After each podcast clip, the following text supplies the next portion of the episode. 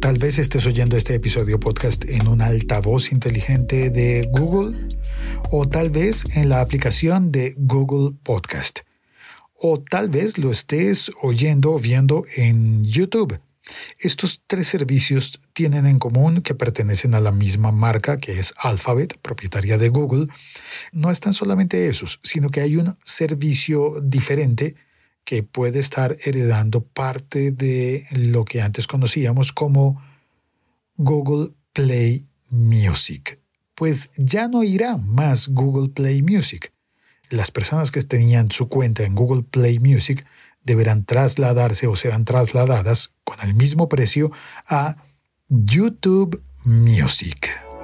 El siglo XXI es hoy.com. Hola, soy Félix, arroba locutorco. En este episodio podcast vamos a hablar de Google Play Music. No, no, no, no, me confundí, perdona. Es que creo que parte de esto es producto de tantas aplicaciones que tiene Google y que nos ofrecen servicios muy buenos, pero a veces nos confundimos.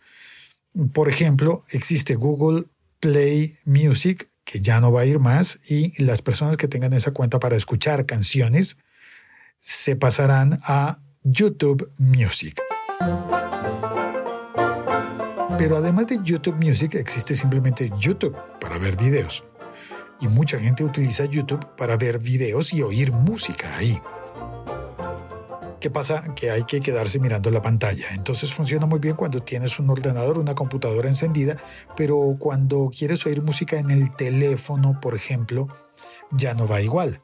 Cuando quieres oír música en un altavoz inteligente, bueno, en esos casos entonces recurrimos a YouTube Music, que es un servicio que eh, estaría en el plano de competencia de Spotify, de Apple Music, de Tidal, de Deezer dedicada específicamente a la música. Ahora bien, la aplicación anterior de Google, que era Google Play Music, también reproducía podcast y ahora ese servicio estaría separado. Para oír podcast en Google hay que instalar la aplicación Google Podcast que entre otras me parece que es muy buena. Hay cada día más personas utilizando esa aplicación, pero entonces, ¿cómo hacemos? Los podcasts en Google Podcast. Muy bien, para tener el teléfono con la pantalla apagada y poder escuchar nuestras listas de contenidos favoritos en podcast. Pero muchos podcasts están disponibles también en YouTube. Ah, ¿Qué hacer? ¿Qué enredo? Por Dios, Google, deberías hacerlo un poquito más fácil para todos nosotros, ¿verdad? Focalicémonos entonces y vamos a ver. Ok, vámonos con YouTube. Tenemos YouTube, que es el que pone anuncios comerciales. Tenemos YouTube Premium, que es el que no pone anuncios comerciales, y tenemos YouTube Music, que es específicamente para oír música y nada más. Enfoquémonos en esos y vamos a decir que vamos a consumir nuestros contenidos en YouTube. Hay dos de esos que son de pago. Uno que es gratuito, simplemente YouTube, y dos de pago. YouTube Music, que el precio será de 9,99 dólares. El precio base. Yo espero que para América Latina y el Caribe decidan poner un precio un poco más bajo. Lo agradeceríamos en esta zona del mundo. Por Spotify o por Deezer podremos pagar casi que la mitad de eso. 9,99 por YouTube Music Premium. Pero también existe YouTube Premium. Y ese YouTube Premium en general te permite, te incluye la música, pero también los videos en la aplicación de YouTube. Es un poquito más caro, un poquito nada más, son 12 dólares, 11,99. Más servicios, creo que es más útil y yo la verdad he estado pensando seriamente en comprarme ese servicio. Veamos, ¿Qué es lo que ofrece YouTube Music como nueva plataforma que tiene un gran catálogo?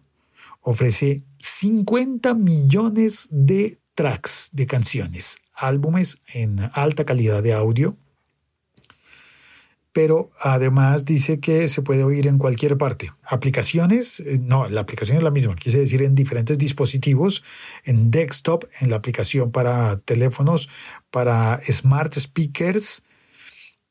Y bueno, muy bien, genial. Y con listas, con playlist personalizadas, de estas de tipo My Mix, Discovery Mix, New Release Mix, que están basadas en el gusto, la ubicación y el tiempo del día según las preferencias de cada persona.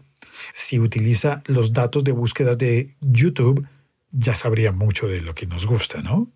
Tiene también listas curadas, listas hechas por editores, listas oficiales se llamarían eso. Pero también permite que nosotros hagamos playlist.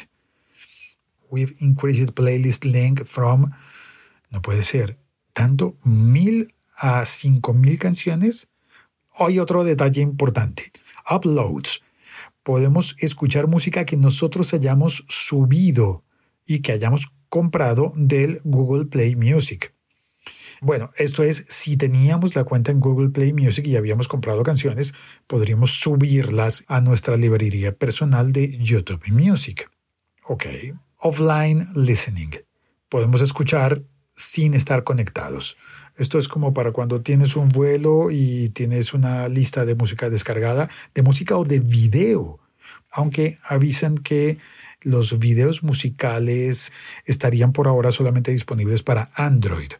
Otra de las funciones interesantes, lyrics, letras de las canciones. Eso hubo una época en la que Spotify tenía letras, pero luego las quitaron. No sé por qué sería, pero las quitaron. Deezer sí tiene letras y YouTube Music promete tener letras de las canciones. Espero que tenga de todas. Espero que tenga de las canciones que más me gustan. Muy bien, genial. Parece prometer mucho YouTube Music, pero siguen siendo muchos servicios, ¿no? Estamos un poco confundidos, Google. Gracias por tus servicios. ¿Podrías, por favor, hacerlos un poco más simples y más fáciles de entender? Gracias por escuchar este episodio podcast.